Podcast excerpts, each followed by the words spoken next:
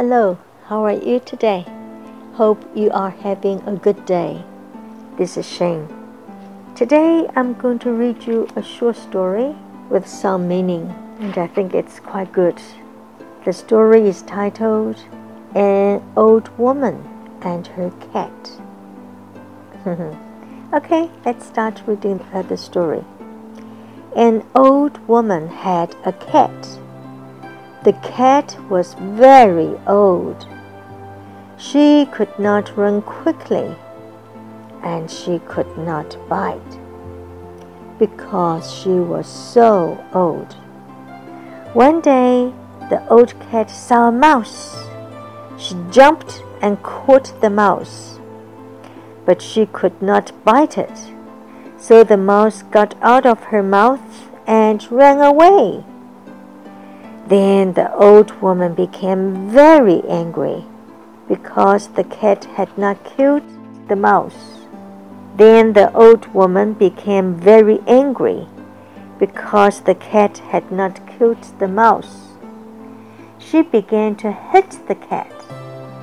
The cat said, Do not hit your old servant.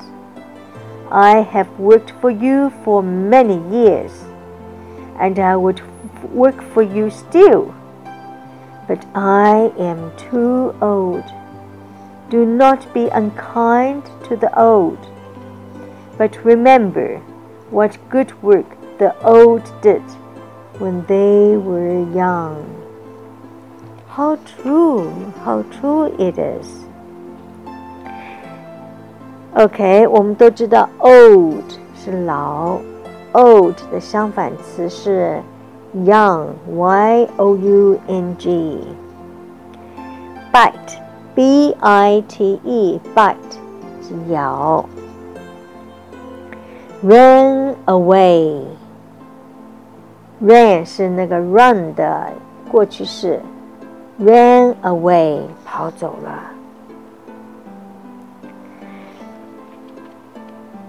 hit 打 h i t hit 打 don't hit me servant servant 仆人或者是我替你服务的，在西方一个看法就是做官的，当官的是为人民服务的，当官的是 people servant，they serve the people。kind, K I N D, kind, kind 这个字呢，蛮有意思的。Be kind to me, kind. Um, he is a kind man. We all like kind people. Kind 这个字呢是 kind, K I N D 是人词。这是一个很好的字，一个温和，a kind person， 通常是大家都喜欢 kind person。